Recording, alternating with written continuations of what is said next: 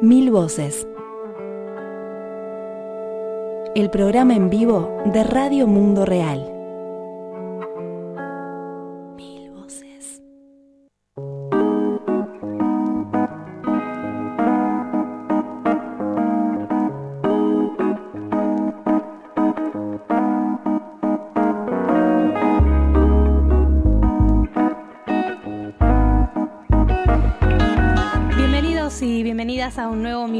Nuestra edición 362, eh, este resumen semanal de noticias de Radio Mundo Real. José, el CI, bienvenido. ¿Cómo le va, Azul? ¿Todo bien? Bien, todo bien. Saludamos también a los compañeros del otro lado del vidrio, allí operando Edgardo Matioli y Federico Cuba.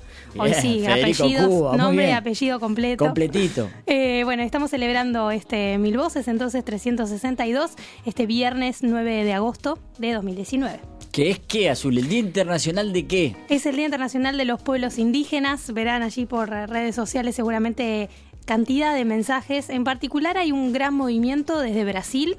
Eh, vamos a estar comentando la, la primera marcha eh, de mujeres indígenas que comienza hoy y que van a llegar a Brasilia y a sumarse a la marcha de mujeres campesinas, a la marcha de las margaritas. Pero también hay muchos mensajes en redes sociales que invitamos a seguir y vamos a estar compartiendo también el, el mensaje de Amigos de la Tierra Internacional en este día. Muy bien, Azul. ¿Nos vamos metiendo en los titulares? Así es.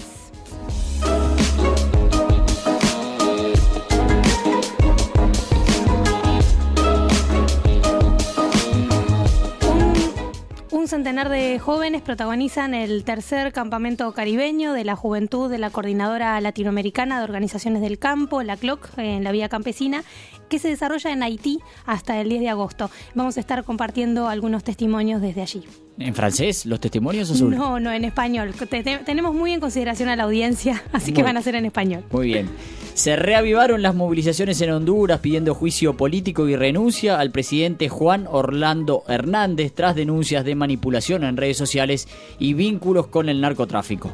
Sí, luego vamos a tener un bloque especial de Colombia. Allí vamos por un lado a comentar que en Mercaderes, en ese municipio, se celebró una consulta popular contra la minería y salió muy bien con un fuerte apoyo popular para impedir nuevos proyectos de minería metálica. Y por otro lado, en Huila denuncian los riesgos socioambientales y la crisis humanitaria que se produjo esta semana tras la apertura de las compuertas de la represa El Quimbo y de hecho este viernes están realizando un plantón y eh, distintos mensajes entre Bogotá y el Huila para frenar este proyecto hidroeléctrico. Volveremos a Chile, que ya estuvimos algunos programas anteriores hablando del Tratado Transpacífico, porque están preparando una gran marcha nacional en ese país contra ese tratado, el popularmente conocido como TPP-11, luego de que comisión en el Senado diera visto bueno a ese Tratado de Libre Comercio. Sí, por último, eh, nos venimos para acá, para Uruguay, de donde estamos transmitiendo el Mil Voces, porque, bueno, queremos celebrar que fracasó el pre-referéndum que comentábamos la semana pasada, que pretendía habilitar un plebiscito para derogar la ley integral para personas trans. Entonces estaremos haciendo algunas evaluaciones al respecto. Muy bien.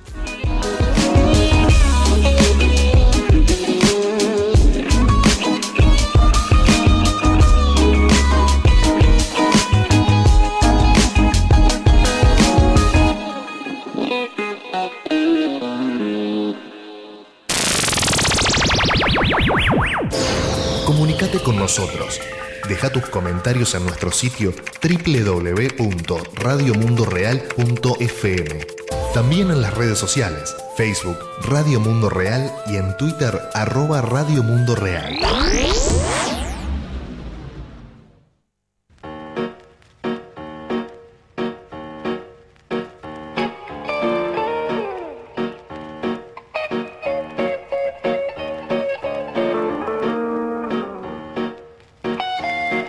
Decíamos al empezar el programa que se está celebrando hoy el Día Internacional de los Pueblos Indígenas, el 23 de diciembre de 1994, durante el Decenio Internacional de las Poblaciones Indígenas del Mundo.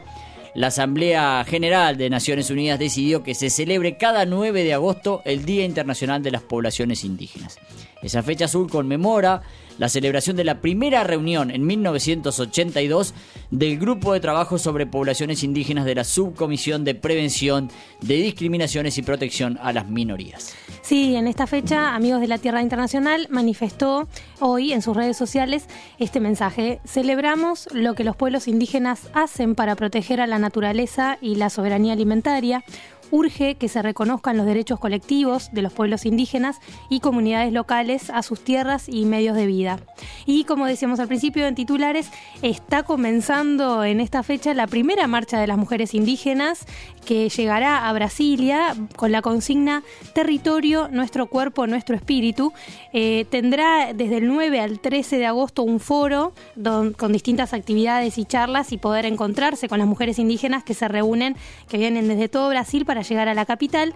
Van a participar alrededor de 2.000 mujeres y el 13 de agosto va a ser la marcha en Brasilia, que luego, como decíamos, se une el 14 a la marcha das Margaritas, la marcha de las Margaritas, que es en homenaje, recordemos, a Margarita Alves y a todas las mujeres campesinas de Brasil. Seguramente vamos a estar abordando esto en el próximo Mil Voces, eh, pero bueno, también, mientras tanto, la cobertura de la marcha de mujeres indígenas la pueden seguir en las redes sociales de la APIB, la Articulación de Pueblos Indígenas de Brasil.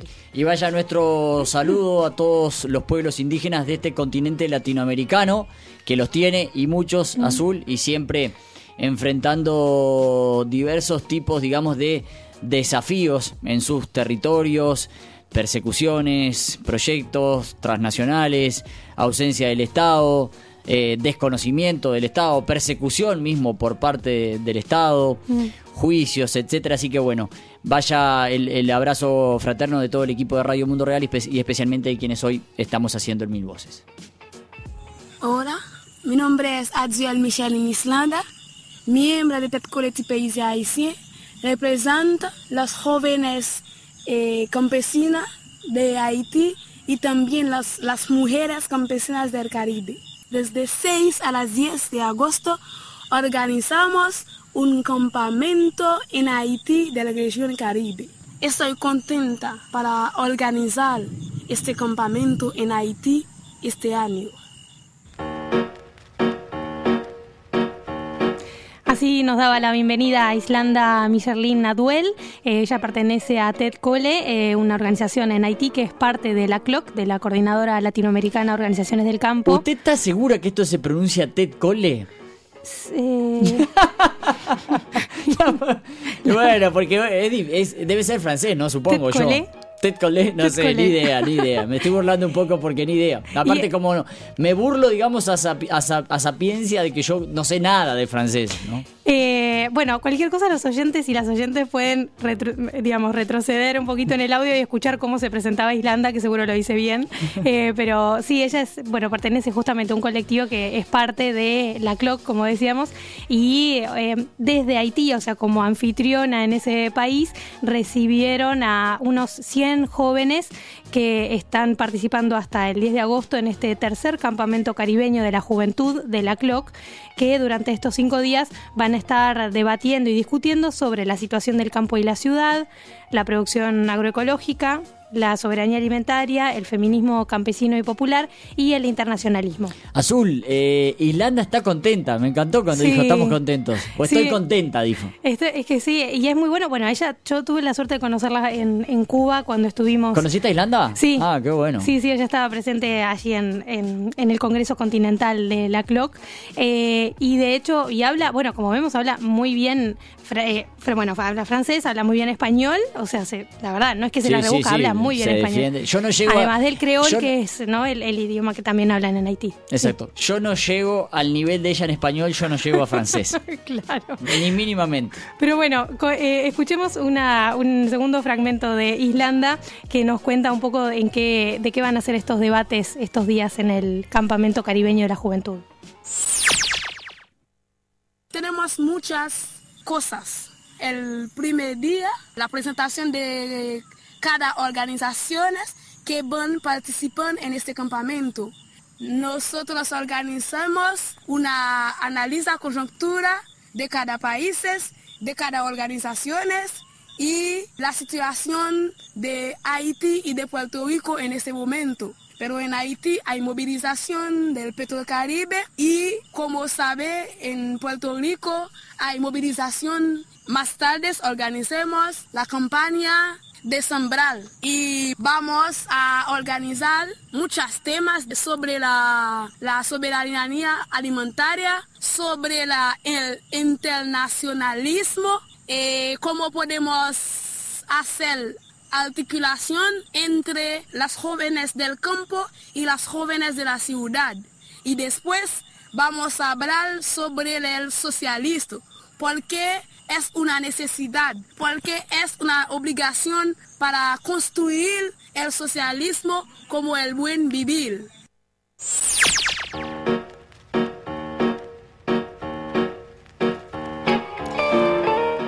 Nuestras compañeras y compañeros de allí de la Coordinadora Latinoamericana de Organizaciones del Campo nos contaban también que este 7 de agosto, el segundo día del campamento, realizaron un CONVIT, que es la forma tradicional de organización del trabajo campesino en Haití, y allí este centenar de jóvenes que participan del campamento se dedicaron a la siembra de diferentes mudas de árboles para hacer una contribución simbólica a la reforestación y la recuperación de suelos en ese país mediante una práctica agroecológica y sustentable. Muy bien, Azul. Y para seguir conociendo participantes de la juventud de la CLOC, compartimos el testimonio ahora de Eliana Santana, que es de la Confederación Nacional de Mujeres Campesinas, perdón, Campesinas de República Dominicana, la CONAMUCA. A ver qué nos decía Eliana. Conamuca trabaja directamente con que las mujeres del campo y hombres tengan accesibilidad a la tierra, porque en la mayoría de los casos somos campesinos pero no tenemos ni una hectárea de tierra. En ese caso a veces tenemos la tierra pero no tenemos que sembrar. Entonces estamos trabajando directamente, tenemos algunos proyectos que es sembrando lo que son frutos totalmente orgánicos y usando fertilizantes orgánicos y enseñando a las mujeres y a los hombres campesinos a crearlos para que salga de una manera más económica y luego con ese sustento o con ese conuco puedan sustentar a su familia, ya sea vendiendo en el mismo sector, puede ser acormado, supermercado, tenemos muchos casos, por ejemplo, un proyecto ahora que son de verduras, cosechar verduras, cacao y auyama. Dependiendo la zona, vamos analizando y dándole ese tipo de productos para que ellos lo, lo multipliquen.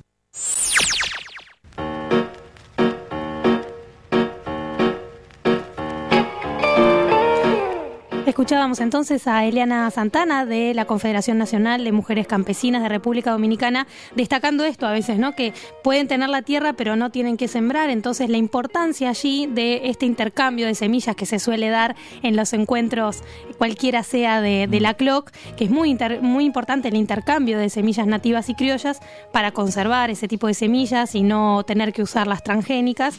Y, digamos, es, se junta una práctica de resistencia y a la vez de poder reproducir y tener alimento para vender o para el autoconsumo, ¿no? Totalmente eso. Eh, y también ha estado presente en este campamento de la juventud caribeña de la CLOC eh, los dilemas de la integración caribeña, justamente, eh, porque, bueno, se han encontrado allí de República Dominicana, de Puerto Rico y de Haití, sobre todo. Lautaro Rivara, que fue quien nos ha facilitado estos audios, estos testimonios, es integrante de la Brigada de Salins y ha estado participando en Radio Mundo Real, también contando las distintas eh, situaciones que se viven en Haití, las movilizaciones Eso en particular. Decir, varias veces ha estado colaborando con nosotros desde Haití, ¿no, Azul? Sí, claro, desde de, en particular del año pasado, con, con, el recrudecimiento de las movilizaciones desde julio del año pasado. Eh, Lautaro ha hablado varias veces con la radio. Es parte también del equipo de comunicación que está transmitiendo desde allí, desde Haití, ahora en, en este campamento de la CLOC. Y le preguntó a la agricultora agroecológica Ana Elisa Pérez Quintero, de la organización Boricua, de Puerto Rico sobre cómo aportar a la integración de los pueblos desde una estrategia internacionalista a partir del diálogo que surgió estos días entre los jóvenes y las jóvenes allí de la CLOC quizás oficializar esa confederación antillana de alguna manera, pero también pues una de las conversaciones que teníamos era el asunto de los IALA, de los institutos latinoamericanos de agroecología, que en realidad en el Caribe pues no hemos como trabajado tanto con ese tema, así que pues sería muy lindo poder salir con ideas de IALA para el Caribe y ver cómo podemos continuar encontrándonos, pero quizás de una manera un poco más práctica, en términos de agroecología y de formaciones en, en estos temas ¿no? que tanto nos nos competen, porque lo otro chévere es que tenemos un mismo clima, una misma cultura de siembra, las mismas plantas, sembramos lo mismo, ¿verdad? Comemos plátano todos, todos comemos guanábana, todos comemos coco, todos comemos yuca. Entonces, poder compartir esas experiencias y la historia que hay detrás de esas plantas, creo que va a ser muy bueno para pensar en cómo emanciparnos, tanto las que somos colonias oficiales como las que no lo somos, porque realmente, aunque son países libres en el Caribe, sigue habiendo un, ¿verdad? una historia colonial que todavía se carga y que todavía se siente. Ana Elisa Pérez Quintero de la organización Boricua de Puerto Rico, así la presentaba Azul. Estuve leyendo sobre Ana Elisa, se ve que es una dirigente joven, por lo menos de las últimas notas que vi, no llegaba a los 30 años.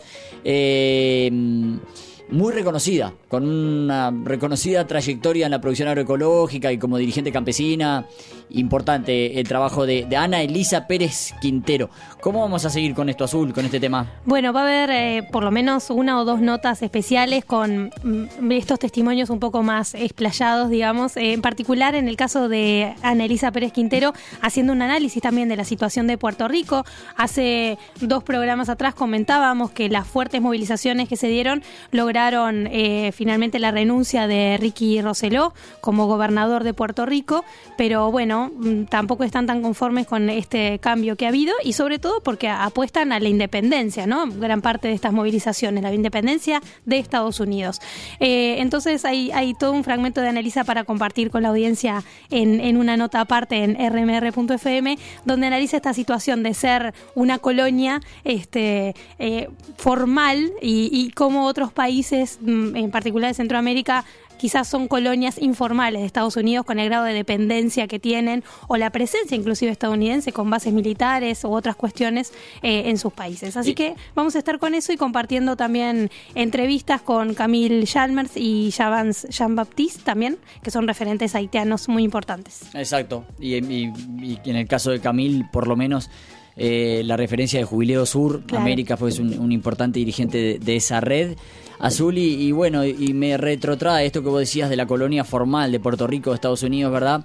A que esto se realiza en Haití, la primera independencia latinoamericana en un país a su vez que es de los más pobres y abatidos del mundo, ¿no? Eh, Y que lo que necesita sobre todo es eh, que, que los dejemos eh, pensar qué quieren hacer ellos, ¿no? Porque siempre está este mensaje en particular de organismos internacionales de reforzar la ayuda humanitaria. Exacto.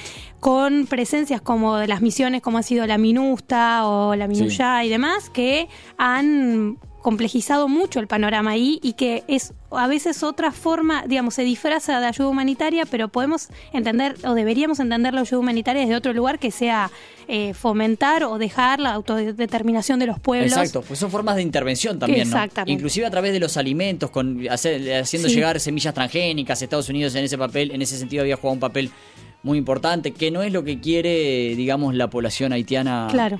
Necesariamente, ¿verdad? Claro. Y va por ahí lo de la soberanía y autodeterminación de los pueblos. Sí, y interesante, bueno, eh, Annalisa decía, bueno, no les vamos a estar contando qué estrategias estamos pensando, si no, nos estamos obvio. exponiendo. Pero sí que esta idea, medio en broma, pero sobre todo muy en serio, de armar una confederación antillana y sobre todo fortaleciendo a la juventud de estos países caribeños. Así que, nada, estaremos compartiendo un poco más en otras notas. Muy bien, Azul, no nos vamos tan lejos, digamos, porque nos vamos a Honduras. Sí, Eh, nos vamos para ¿Por qué? Honduras. ¿Por qué nos vamos a Honduras? Esta semana, bueno, han sufrido nuevamente violentas represiones, manifestantes y periodistas por parte de la policía hondureña, en especial en el centro de Tegucigalpa, la capital de Honduras, pero también en San Pedro Sula y en Esperanza, Intibucá, donde hay, bueno, una fuerte presencia de- del COPIN allí, entre otros sitios. ¿Por qué son estas marchas? que llegaron inclusive hasta el Congreso Nacional para exigir la renuncia, una vez más, del presidente Juan Orlando Hernández, a quien ahora ya también denominan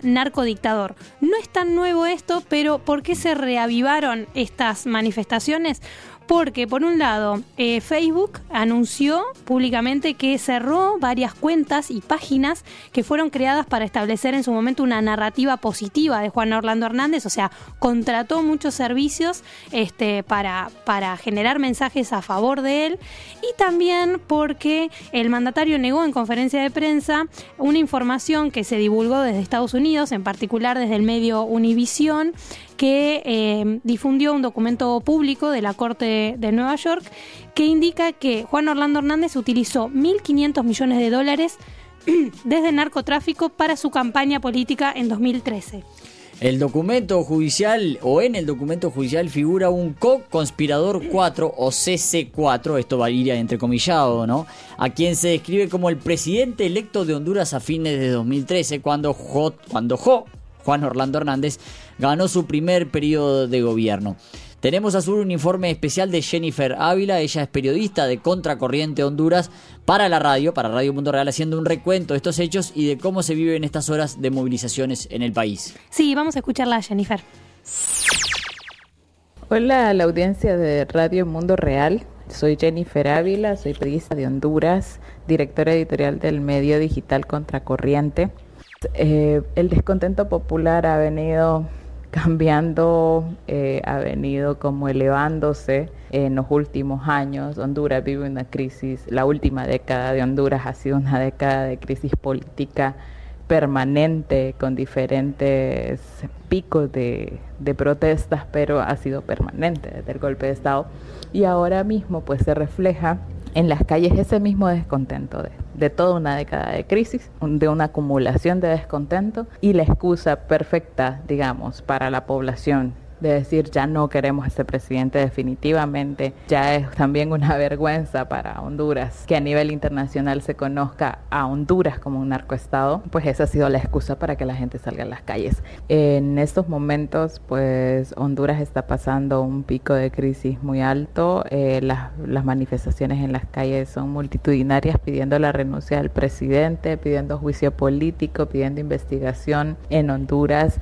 ante las vínculos que posiblemente tenga Juan Orlando Hernández con el narcotráfico a raíz de un trabajo periodístico publicado por Univision en el que se filtraron documentos de un fiscal de Nueva York de un caso un narcotraficante extraditado, quien era alcalde de un municipio de, Honduras, del mismo partido del presidente, en el que este pues habla sobre la entrega de 1.5 millones de dólares a Juan Orlando Hernández para el financiamiento de su primera campaña electoral en 2013. Juan Orlando Hernández ha sido el factor de desestabilización del país, sobre todo desde su reelección en 2017. La reelección del presidente en Honduras es inconstitucional pero Juan Orlando Hernández con la acumulación de poder que logró desde el golpe de Estado, desde, desde 2010, logró prácticamente declarar inconstitucional la Constitución de la República. Declaró inconstitucional el veto que hay para hablar de la reelección y pudo hacer estas maniobras legales, pero ilegítimas, para poder reelegirse. En esta semana las protestas han sido multitudinarias. El presidente Juan Orlando ha respondido como ha sabido responder durante los últimos años, con muchísima represión policial y militar. En San Pedro Sula hubo protestas en la Universidad Nacional, eh, no se respeta a la prensa ni siquiera. Eh, hubo un camarógrafo de un canal nacional que fue brutalmente golpeado por la policía mientras grababa eh, la represión eh, contra estudiantes. Un bus con estudiantes que regresaba a sus casas después de clases fue gaseado, o sea, le, le echaron gas lacrimógeno dentro del bus. Muchos jóvenes salieron muy graves de, de, esa situación y esto ha despertado todavía mayor descontento. Después de estas represiones, mucha más gente salió a las calles ayer en San Pedro Sula. En Tegucigalpa igual, o sea, la ciudad está inundada de gas lacrimógeno, protestas por todos lados, las manifestaciones multitudinarias que convoca la Plataforma en Defensa de Salud y Educación son pacíficas. Sin embargo, sí hay ciertos bloqueos en el país, bloqueos de puente, bloqueos de carreteras que se tornan violentos. Pues en estos próximos días se ha estado convocando por parte de la oposición política y también por parte del gremio médico y magisterial, se ha estado convocando a protestas para, para seguir pidiendo la renuncia del presidente, pidiendo un juicio político pues también se está esperando una respuesta eh, o un posicionamiento por parte de la Embajada de Estados Unidos. Esto siempre ha sido determinante para las decisiones políticas del país.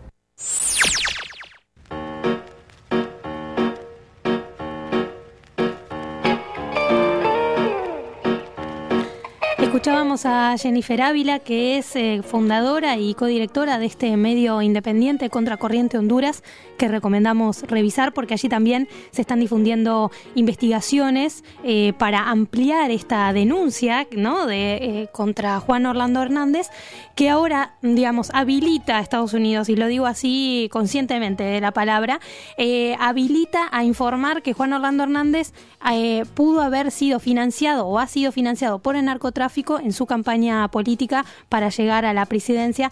Eh, en el año 2013 figuran estos sobornos también eh, a diputados en su momento y vinculado también un alcalde que es que ha sido narcotraficante que es Alexander Ardón que es quien habla en Estados Unidos y eh, lo señala a Hernández como un político financiado por el narcotráfico para llegar al poder. Eh, Jennifer también nombraba esto, ¿no? El papel de Estados Unidos y aquí sí puede cuestionarse por qué Estados Unidos hace pública esta información ahora. Ya en junio, cuando, cuando eh, se reactivan también las movilizaciones por la privatización, las medidas de privatización hacia la salud y la educación en Honduras, también se había cruzado esta información de, del financiamiento por parte del narcotráfico a Juan Orlando Hernández, pero se ve que en su momento no, no tuvo mayor trascendencia en el país.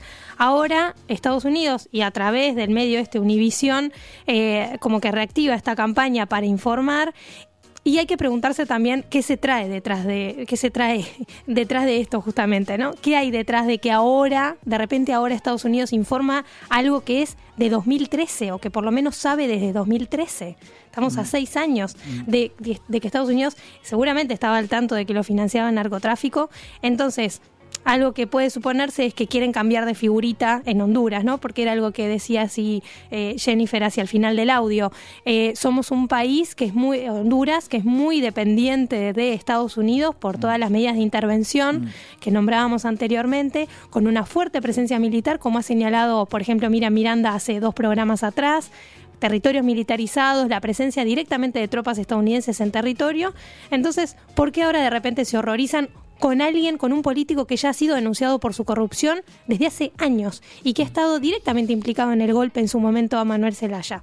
Entonces, hay que estar atentos ahí a ver cuáles son las intenciones eh, de Estados Unidos también de, cambiar de figurita. Esto no quita todo lo que ha hecho Juan Orlando Hernández en todo este tiempo. Por supuesto. Azul, antes de, irnos de tema y además pasar al primer tema musical, simplemente a manera rápida de repaso, ha estado habiendo una huelga de hambre en solidaridad con varios presos políticos en Honduras, frente a la sede del Ministerio Público. Esto es información que recibimos en las últimas horas de parte de nuestro compañero Giorgio Trucci, eh, que ha colaborado también con Radio Montoral varias veces, de la red Luita, los presos políticos en Edwin Espinal, Raúl Álvarez, Romel Herrera y Gustavo Cáceres, y que ha tenido, por, los, por ejemplo, presencia eh, frente al Ministerio Público Solidaria de diferentes organizaciones como la Plataforma por la Defensa de la Salud y la Educación, el COPIN, el Consejo Cívico de Organizaciones Populares Indígenas de Honduras, la Organización Fraternal Negra Hondureña, recién nombrabas a Miriam Miranda, la UFRANE,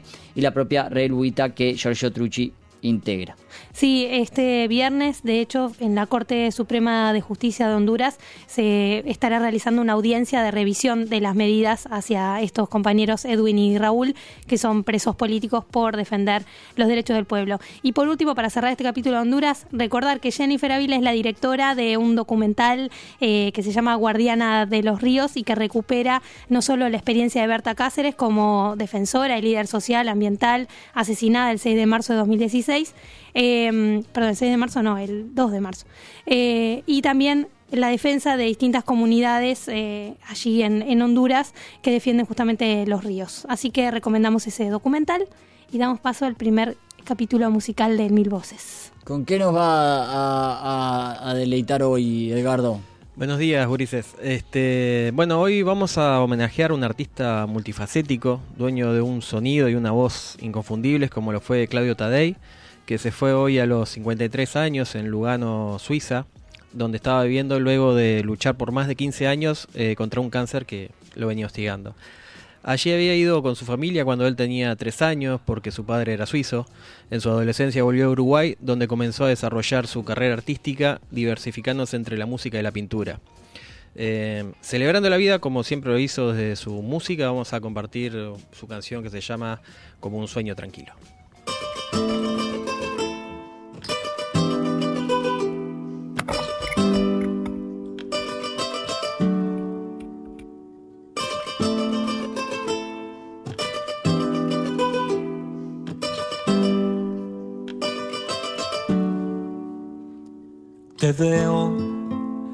Aquí despacio, como un sueño tranquilo. Yo te veo, estás entrando donde todo está permitido. Oh, mi corazón.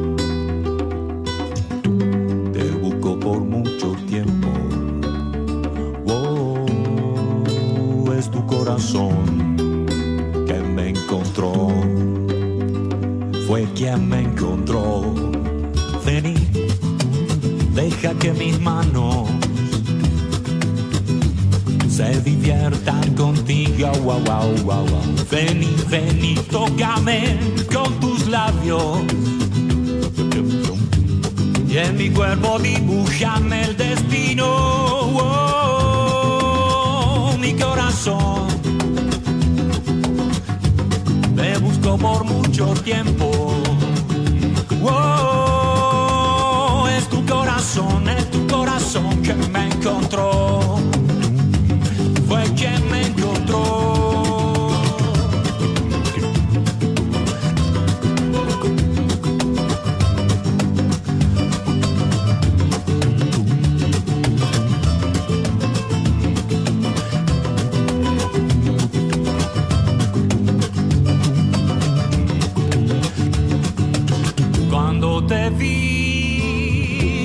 Sabía que algo iba a pasar.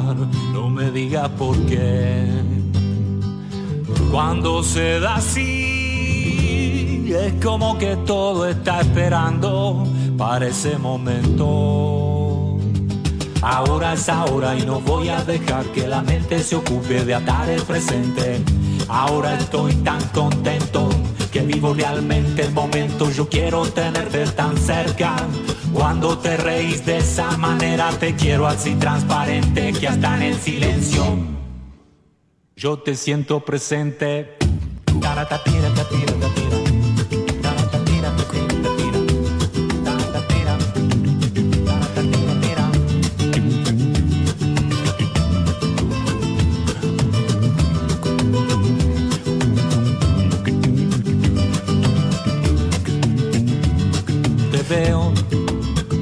Aquí despacio, como en un sueño tranquilo. Wow, wow, wow, wow. Yo te veo, estás llenando todo mi tiempo perdido.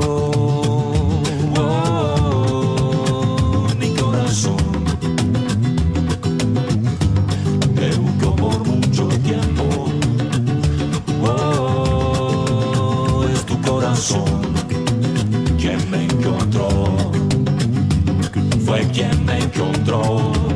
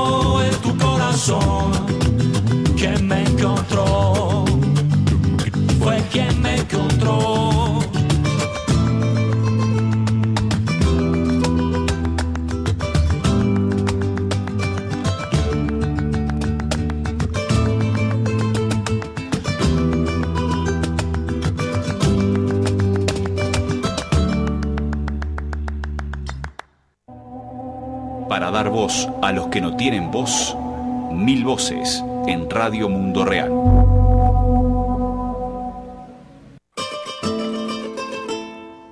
Gracias Edgardo por esta música, por este homenaje. Usted me confesaba hoy cuando nos encontrábamos para la realización de este programa que se había despertado muy triste al enterarse de esta noticia. Eh, algunos pueden saberlo, otros no, recordarlo. Tú, Edgardo, sos uno de los vocalistas de la Teja Pride, o sea, perteneces al mundo musical uruguayo, digamos. ¿Cómo recibís esta, esta noticia, digamos? ¿Cómo, ¿Cómo te cae? ¿Cómo, a su vez, supongo que tenés muchos contactos que están en ese ámbito? ¿Qué es lo que has recibido en estas horas, digamos? Eh, nada, es, es como más allá de, de- de lo que uno hace, es como, como, como consumidor de música, de- del arte, es, es, es un- una, una noticia re triste. A mí era mu- muy seguidor de él. Este, em, y nada, la verdad fue, fue como muy sorpresivo también. Eh, si bien sabía que seguía luchando con, con esa enfermedad, pensé que, que- que le venía ganando ba- bastante bien, digamos que estaba más tranquilo. Pero bueno, está. Es- Sí, el año pasado yo me acuerdo que lo, lo pasamos, eh, fue uno de los músicos que hemos transmitido aquí en, en Mil Voces y de hecho también poníamos en valor, bueno, que se iba a presentar, se presentó en Uruguay, que siempre hacía, eh, eh, eran muy particulares sus presentaciones también, ¿no? Cada vez como más jugando con lo audiovisual, eh, la plástica, ¿no? Sí, Hacer sí, en un obras momento en se vivo. animó a, a- a- a mezclar sus dos pasiones y, y hacía unos, este, tenía un proyecto que se llamaba Cromosónica, que, que el tipo pintaba a la vez que estaba haciendo música Mm. y era un, un delirio increíble, pero era una propuesta súper completa y, y la verdad te, te, te, Te volaba la te- cabeza, Te, volaba, ¿no? te volaba la cabeza. Edgardo, y vos, lo, vos- a, ver, estás hablando de él como artista plástico, estás hablando de él como músico, pero decías multifacético, ¿no? ¿Cuáles son esas otras facetas de, de Tadei? Y también, además de ser músico y artista plástico, la la la, la hacía, oficiaba de productor, arreglador, eh, fue el, productor del primer disco de La Vela Puerca, de Descarado. Eh, bueno, fue por esas épocas también en donde se le despertó eh, esta, esta enfermedad que en el auge de su carrera Musical. artística, por decirlo de alguna forma, este, fue que, que tuvo, tuvo esta enfermedad y, y la cual remó durante más de 15 años, ¿no? Y bueno, y eso lo pondera más aún como, como, como ser humano, ¿no? más, más allá de lo, de lo artístico. Y este y que bueno, se veía, eso también se veía plasmado en, en- en su música que, que- de la que fue la, la que fue creando luego al paso de este tiempo. Tal cual, tal cual. Muchas gracias, Edgardo. A- a- Y vamos a tener un segundo tema de Claudia Exacto, Tadei también para, para seguir conociendo más su obra y que las oyentes y los oyentes también, eh, bueno, busquen más sobre Tadei. Yo te veo, estás llenando. ¿Cuántas voces hacen falta para cambiar la realidad? Mil voces. El programa en vivo de Radio Mundo Real. darles el último boletín, el resultado final, el cual tiene un total de 46 mesas escrutadas para un 100%, potencial electoral éramos 14 mil, necesitábamos mínimo 4.671 votos. Tuvimos 10 votos no marcados, 8 votos nulos, 6.484 votos válidos.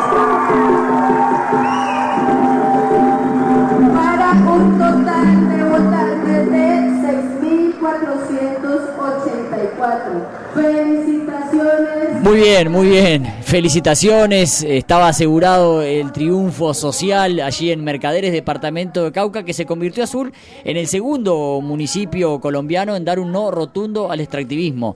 Decía recién el anuncio oficial, 6.449 personas dijeron no al extractivismo. El sí se pudo, estamos escuchando, ¿no? Sí se pudo, sí se pudo, tan característico.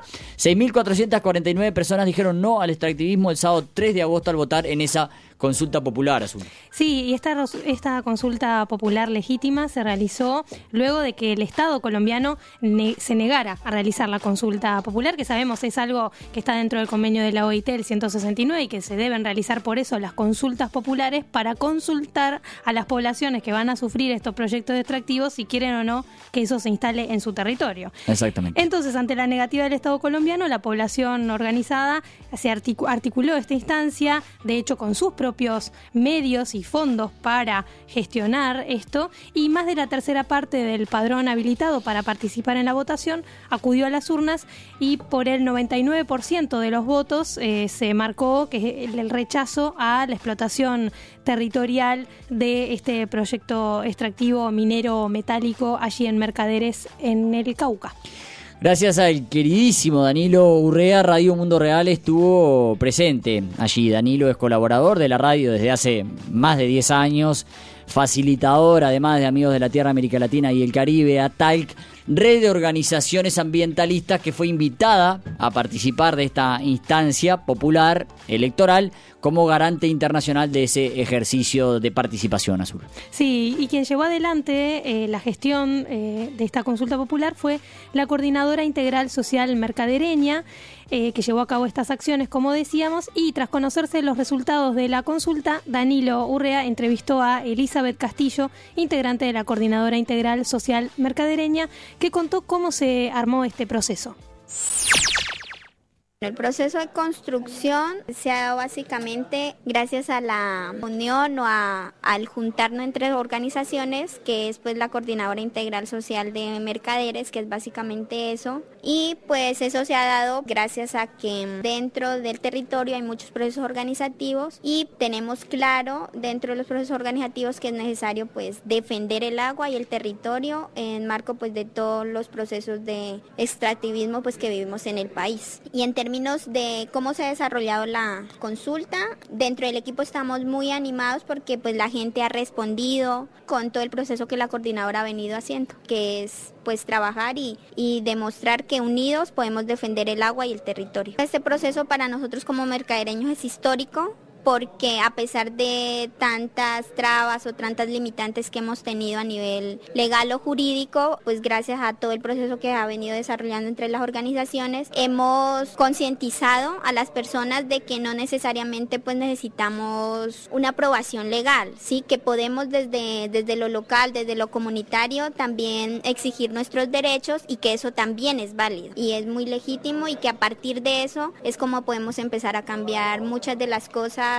en términos no solamente del agua, el territorio, en términos de la vida, de los derechos humanos. En lo personal creo que también esto se ha apropiado, se ha empoderado mucho porque dentro del territorio vivimos muy de cerca lo que es tener escasez de agua. O sea, las comunidades saben que si esta situación empeora, pues las condiciones de vida van a ser mucho, mucho más difíciles, más que todo a nivel rural, porque dependemos completamente pues del agua para todas las actividades y además este es un municipio pues eh, de renglón agropecuario y sin agua pues es imposible poder desarrollar las actividades económicas y todo lo que vivimos aquí dentro de Mercaderes.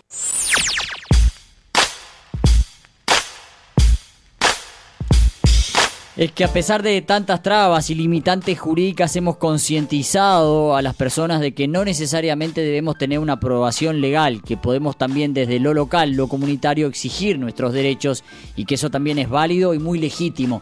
Me gustó esa parte particularmente de mm, Castillo Azul, porque tú lo decías, ¿no? A pesar de estar consagrado en el derecho, ¿no? En, en, lo que es el convenio 169 de la Organización Internacional del Trabajo que habla sobre derechos de poblaciones indígenas, el tema de consultar a las poblaciones indígenas sobre proyectos en sus territorios, eso no se hace. Entonces ella, claro, dice, bueno, hagamos nuestras propias consultas y digamos qué es lo que queremos, ya que no se hace y legalmente debiera hacerlo, lo hacemos nosotros, ¿no? Entonces manifestamos y eso también tiene un valor, también es legítimo y, bueno, me, me gustaba como para destacarlo, Azul. Sí, y no es menor que esta consulta popular se realizó, como decíamos, en Mercaderes, que está dentro del departamento del Cauca, que es uno de los más golpeados en Colombia, como sabemos, por el proyecto extractivo minero energético, por la imposición del modelo transnacional y también por la violencia contra la población y en particular contra defensores y defensoras de los territorios y los derechos de los pueblos, como señalábamos también hace algunos programas, en el caso emblemático de Francia Márquez, digo ahora de los más recientes, a ella y a su comunidad allí en La Toma, que está en Suárez Cauca. Eh, por eso también este lugar es un ejemplo de lucha y de organización popular para la defensa territorial, tanto de los pueblos indígenas como afrodescendientes y desde las comunidades campesinas también, que son en ese territorio. Así es, Azul, a su vez, mientras se realizaba con éxito la consulta popular legítima y autónoma allí en Mercaderes, en otras dos zonas del Cauca asesinaron a dos defensores de los territorios. El sábado pasado, el sábado 3, en el municipio de Corinto, mataron a José Eduardo Tumbo. Y el domingo, al día siguiente, Enrique Huejis Mesa fue asesinado en la zona de Tocuelló. Esto es municipio de Toribío. Eh, Colombia Azul es el segundo país más peligroso para ser defensor de los pueblos y los territorios. Sí, esto surge como dato de uno de los últimos informes que sacan organizaciones internacionales eh, donde hacen un mapeo, digamos, de los lugares más peligrosos para ser defensor o defensora y, bueno, y Colombia está en el segundo puesto. Eh, pero por otra parte, siguiendo en este gran bloque colombiano que armamos en Mil Voces, el 5 de agosto la empresa Emgesa, que es parte del conglomerado de la gigante energética italiana Enel, a- emitió una alerta amarilla en el entorno de la represa del Quimbo, en el departamento de Huila, por el aumento del nivel del agua del río Magdalena, lo que afectó a los pescadores artesanales aguas abajo de la represa al abrir las compuertas. Parece que desde las 12 de la noche sonaron las alarmas cuando abrieron esas compuertas y salió mucha agua, relató Miller Falla, pescador artesanal de la zona. Aquí en el sitio de mi rancha vino el agua y me la arrancó, me acabó con todo, dijo Miller. Se vivieron momentos dramáticos por las inundaciones que sufrieron esta semana, así que vamos a escuchar Azul. Sí, otro testimonio de un pescador artesanal, de Leonardo Piedraíta. Son las 5 de la mañana del, del lunes 5 de agosto del año 2019. Esta es una constante. Esto es lo que siempre ocurre cuando le sueltan agua a la represa El Quimbo. Esto es lo que nos ocurre a nosotros los pescadores en nuestras propias viviendas. Mi nombre es Leonardo Piedraíta, soy pescador artesanal y vivo en- entre Gigante y, y Obo. Y esto es lo que ocurre con las descargas de la represa El Quimbo cuando el país también está con bastante agua. Si no fuera por la represa El Quimbo, esto no estaría pasando. Siempre nos pasa esto, cuando el- le sueltan agua. Al menos nos dijeran que van a hacer las descargas para nosotros estar preparados. Pero no, nunca lo hacen, no les importa. ¿A quién le va a importar a unos pescadores que, que pasan problemas por culpa de una multinacional en la orilla del río? Mm, A nadie. O hasta ahora a nadie. Estamos cansados de pedir lo mismo.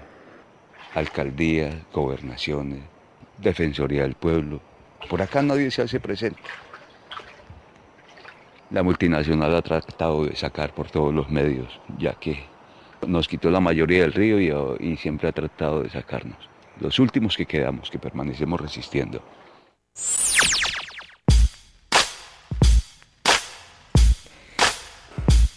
Estábamos escuchando a Leonardo Piedraíta, otro pescador artesanal de allí de la zona de Huila, que el audio este surge de un video que ya está colgado en nuestra web en www.rmr.fm. En ese video muestra cómo se ha inundado su casa. Eh, está grabado a las 5 de la mañana y denuncia justamente que esta multinacional Emgesa siempre ha tratado de sacar a los pescadores del lugar, reclamando que ese territorio es de la propiedad de eh, la minera. En el, perdón, del proyecto hidroeléctrico. Eh, de, en el video se ve eh, justamente él filmando su rancha, su lugar donde vive, y se escucha, si, si prestaron atención, cómo chapotea en, en su casa. La casa inundada. Está toda la casa inundada y se escucha de hecho también un gatito ahí maullando, que es el gatito de Leonardo ahí. Eh, el video está completo, como decía en, en la nota, porque hacia el final, esto es solo un fragmento, pero hacia el final muestra que por lo menos esta vez no subió tanto el agua como para taparle el fuego en el cual calienta el café. Nota que titulaste Azul en Radio Mundo Real como pescadores artesanales pierden hogar por represa en el Quimbo. Sí, por lo menos una decena de pescadores de la zona han perdido eh, el hogar porque el agua arrasó con todo cuando se abrió la compuerta. No, ha sido en este caso eh, lo que le pasó a Leonardo, pero por poco, ¿no? Por eso hoy, de hecho, este viernes se están, están realizando eh, la Asociación de Afectados por el Proyecto Hidroeléctrico El Quimbo, Asoquimbo, que forma parte del movimiento Ríos Vivos Colombia, van a realizar un plantón en el municipio de Garzón y también por otro lado estarán presentes en Bogotá porque allí se está realizando eh, desde hoy a la tarde una audiencia para analizar la negativa a, a continuar con la licencia ambiental en el proyecto El Quimbo allí en Huila. Así que estaremos atentos. También le agradecemos a Camila Macías por la información eh, y que está ahí presente mandándonos las novedades que seguro transmitiremos por redes sociales. Tenemos una gran red de colaboradores. Sí, y es una alegría eso. Realmente, ¿no? Porque Sí. facilita que llegue tanta información, tantos audios, poder informar realmente desde las bases, desde los territorios, ¿no, Azul? Sí, y en el caso de, bueno, de Azoquimbo pueden ver que además es una asociación que hace añares, desde Exacto. antes de que se empezara a realizar el proyecto hidroeléctrico, ya venían advirtiendo los peligros que podía pasar, como sucedió esta semana, no solo con las inundaciones, sino también con el derrumbe de una carretera, por lo tanto hay toda una parte de Huila que está eh, como incomunicada de otra entre Garzón y Gigante. Así que nada, los invitamos a seguir estas informaciones y estamos al tanto para ver qué, qué puede pasar en la zona. Muy bien, gracias Azul y vamos a seguir con Claudio Tadei y Edgardo. Es verdad, vamos a, a despedirnos de Claudio eh, escuchando una canción de, de su último disco que está nominado justamente ahora a los premios de la música de este año, que se, re- se entregan ahora a, a mediados de agosto. Los premios graffiti. Los premios Graffiti. Este, y por el cual está nominado como solista masculino del año y por tema del año eh, de un disco que se llama Natural y que tiene como un sublema eh, grandes y pequeños éxitos desconocidos.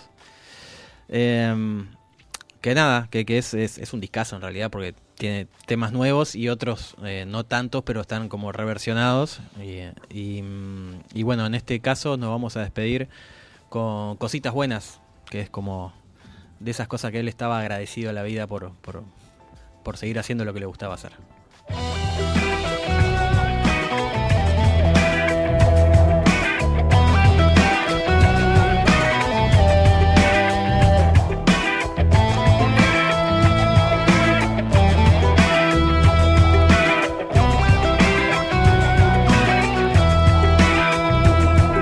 Las cosas, hermanos, siempre por algo se dan. Lo que está preparado también el azar. Sabes, no soy el primero en decirlo. Por eso las cosas siempre por algo se dan. Ya ves que estamos aquí es porque nos toca. Quien venga lo que tiene que venir. Sea las cosas malas, yo prefiero las que son lindas mejor. Por eso le pido a mi santa que me tire un montón de cositas buenas. ¿Qué más puedo decir? Si a mí la vida me deja jugar de nuevo. ¿Qué más puedo decir al sol? Tengo guitarra y tambor, madera pa' que no se apague la buena. ¿Qué más puedo decir?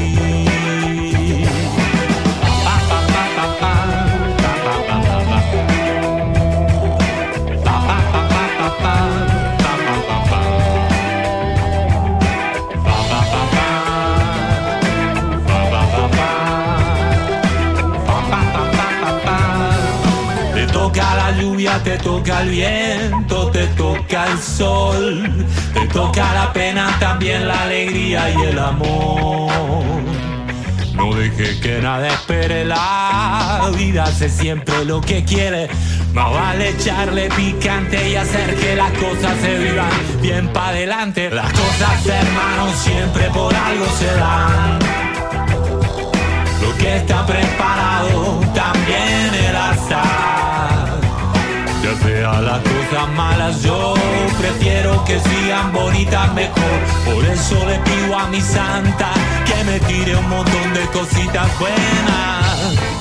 ¿Qué más puedo decir? Si a mí la vida me deja jugar de nuevo. ¿Qué más puedo decir al sol?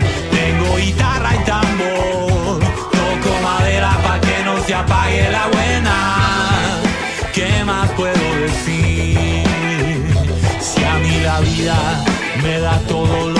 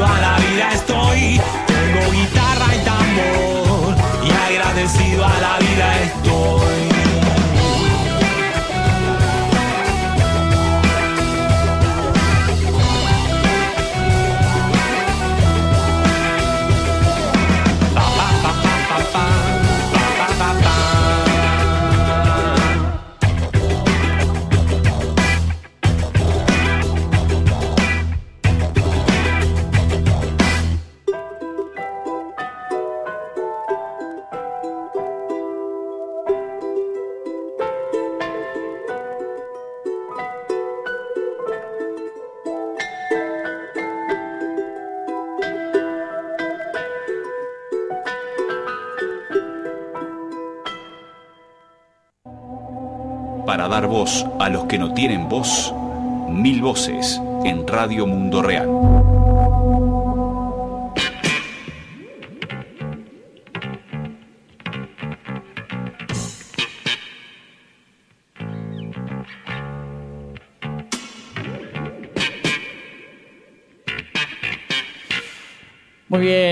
Azul, con esto terminábamos el homenaje del Mil Voces de hoy y particularmente de Gardo Mattioli a Claudio Tadei.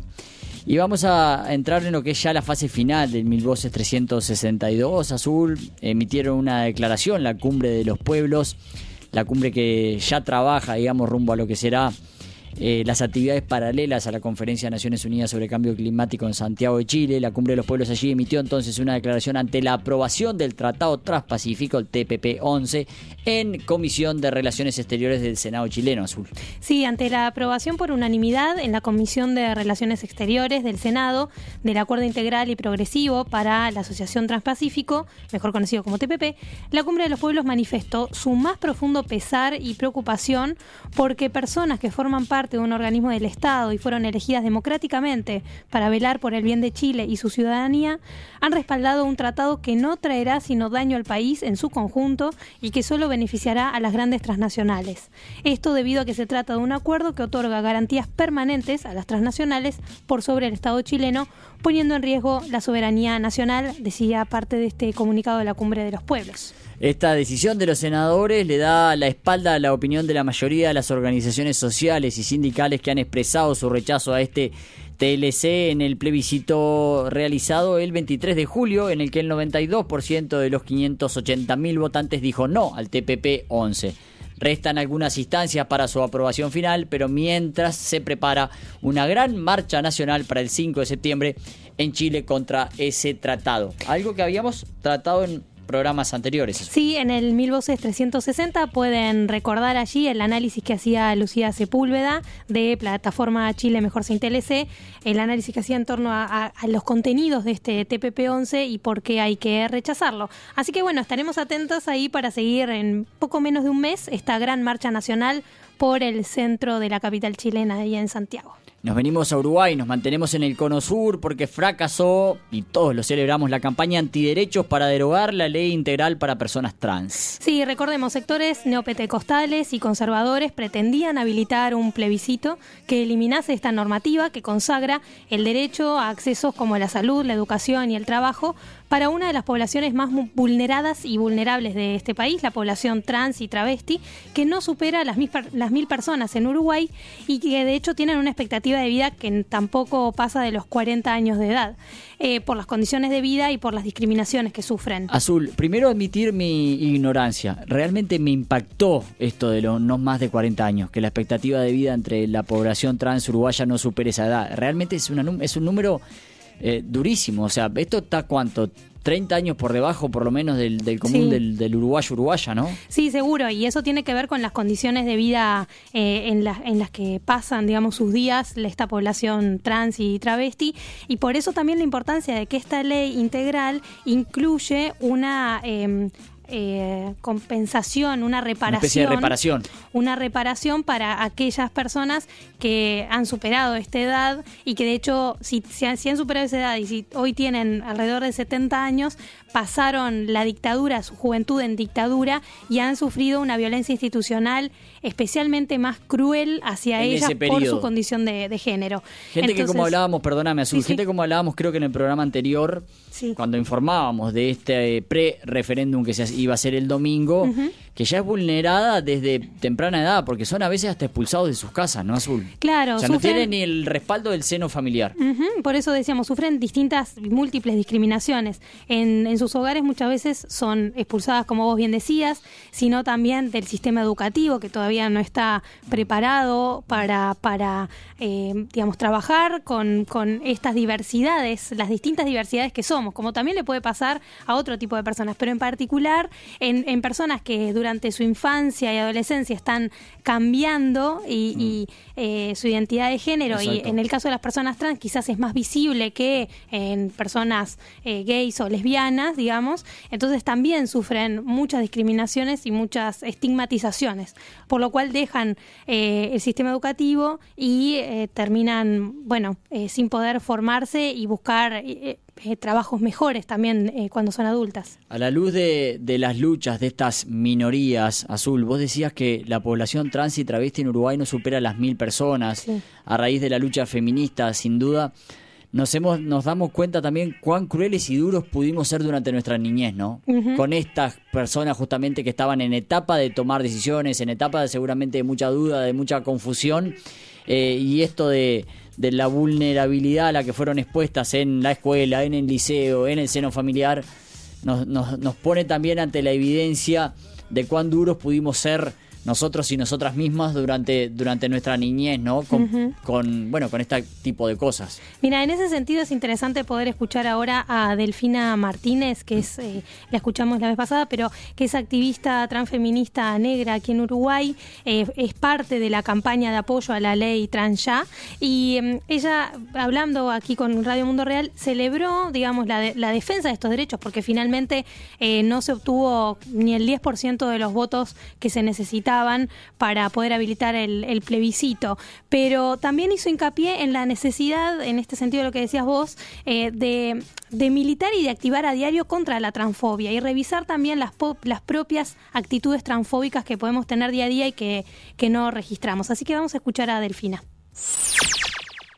está impulsada por sectores neopentecostales que están tomando cada vez más peso, más fuerza, se están metiendo dentro del sistema político, intentando formar una bancada, ¿no? Una bancada evangeliza como ya lo vemos en varios países de América Latina en realidad, porque aparte su campaña se basa en la mentira, en la desinformación, en el miedo, en el desconocimiento. Eso creo que también es un riesgo grande para toda la democracia, no solamente para las personas trans, porque es muy fácil muy fácil desapegarse de las personas trans y decir, bueno, yo no nunca violenté a una persona trans o nunca fui transfóbico o transfóbica, pero en realidad tampoco hice nada para que una persona trans pueda acceder de repente en el mercado laboral formal o nunca hice nada tampoco para que esa trayectoria educativa no se vea interrumpida o nunca hice nada tampoco para que esa persona no tenga que estar parada en una esquina prostituyendo su cuerpo porque es la única opción que esta sociedad le dejamos. La ley lo que hace es empezar a vernos recién, ahora recién a partir del siglo XXI, empezar a ver que existimos y empezar a ver que existimos como ciudadanas, que estamos súper relegadas encima en lo que tiene que ver con derechos, con accesos básicos a los derechos fundamentales.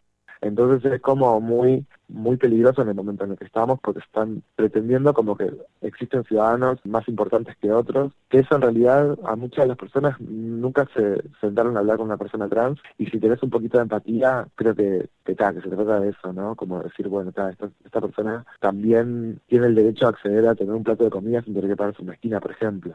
De hecho, el concepto marcha por la diversidad. Eso cambia a lo que es la marcha del orgullo, que sí es necesario el orgullo, me parece que sí es necesario reivindicar que estamos orgullosos y orgullosas de existir, porque solo nuestra existencia ya nos pone en peligro a las personas LGBT, pero me parece que, que también apuntar un poco más allá y vernos desde este lugar como mucho más transversal, ¿no? De que solamente no soy trans, o no solamente soy negra, o no solamente soy eh, mujer, o no solamente soy madre, padre, hermana, o lo que sea, o estudiante, o trabajadora, o desempleada, o prostituta, este, sino que soy un montón de cosas que me hacen a mi identidad. Y eso Obviamente que se hace mucho más difícil el abordaje o mucho más complicado para la hora de diseñar políticas públicas, que es un rol que el Estado tiene que estar presente, pero también me parece que enriquece mucho más la mirada, el poder vernos a nosotras mismas y a nosotros mismos como sujetos políticos de derecho y reivindicar estas luchas.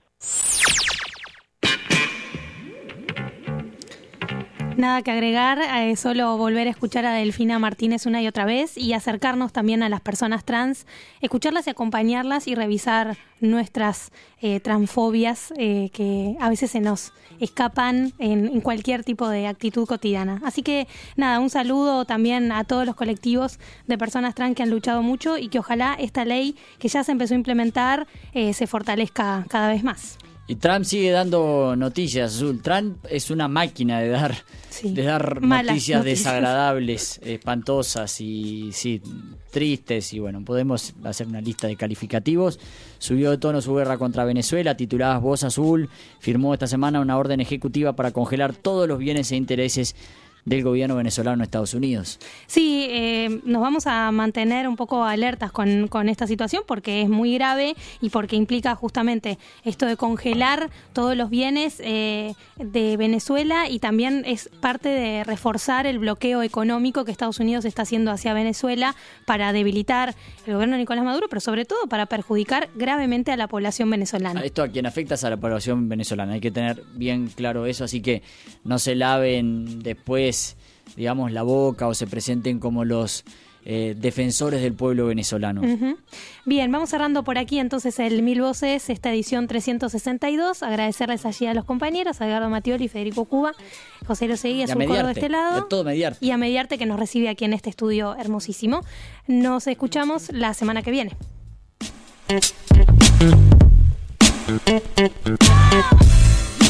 Años de lucha y resistencia